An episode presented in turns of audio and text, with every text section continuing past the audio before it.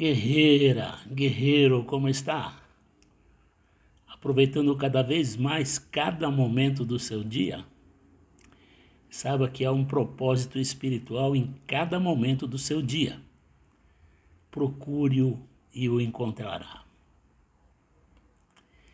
Hoje, uma história sobre a sabedoria que existe em sermos gratos e satisfeitos com o que temos é bem curta e inspiradora. Me acompanhe. Um sábio muito conhecido naquelas terras estava passando pela capital de um famoso rei. Enquanto caminhava, ele notou uma moeda, uma moeda única ali na estrada. Ele pegou. Ele estava satisfeito com sua vida simples e não precisava daquela moeda. Então ele planejou doá-la para quem precisasse dela.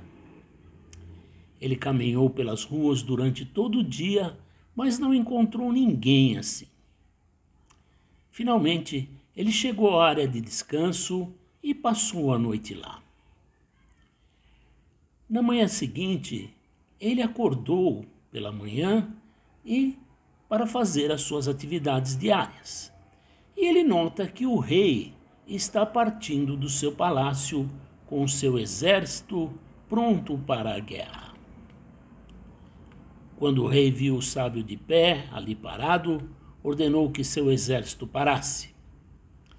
Ele veio até o sábio e disse: Ó oh, grande sábio, estou indo para a guerra para ganhar outro estado, para que meu estado possa ser ainda maior. Então me abençoe para ser vitorioso. Depois de pensar, o sábio deu aquela moeda que ele tinha ao rei.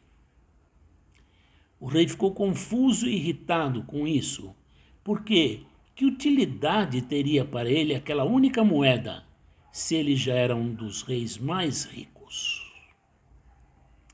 Ele curiosamente perguntou ao sábio: Qual é o significado dessa moeda? O sábio explicou: Ó oh, grande rei, encontrei esta moeda ontem enquanto passeava pelas ruas do seu reino, mas eu não tinha nenhuma necessidade dela. Então, decidi que ia doar para alguém que precisasse. Eu vaguei por toda a noite em sua capital, mas não encontrei ninguém. Todo mundo estava vivendo uma vida feliz. Parecia que eles estavam satisfeitos com o que tinham.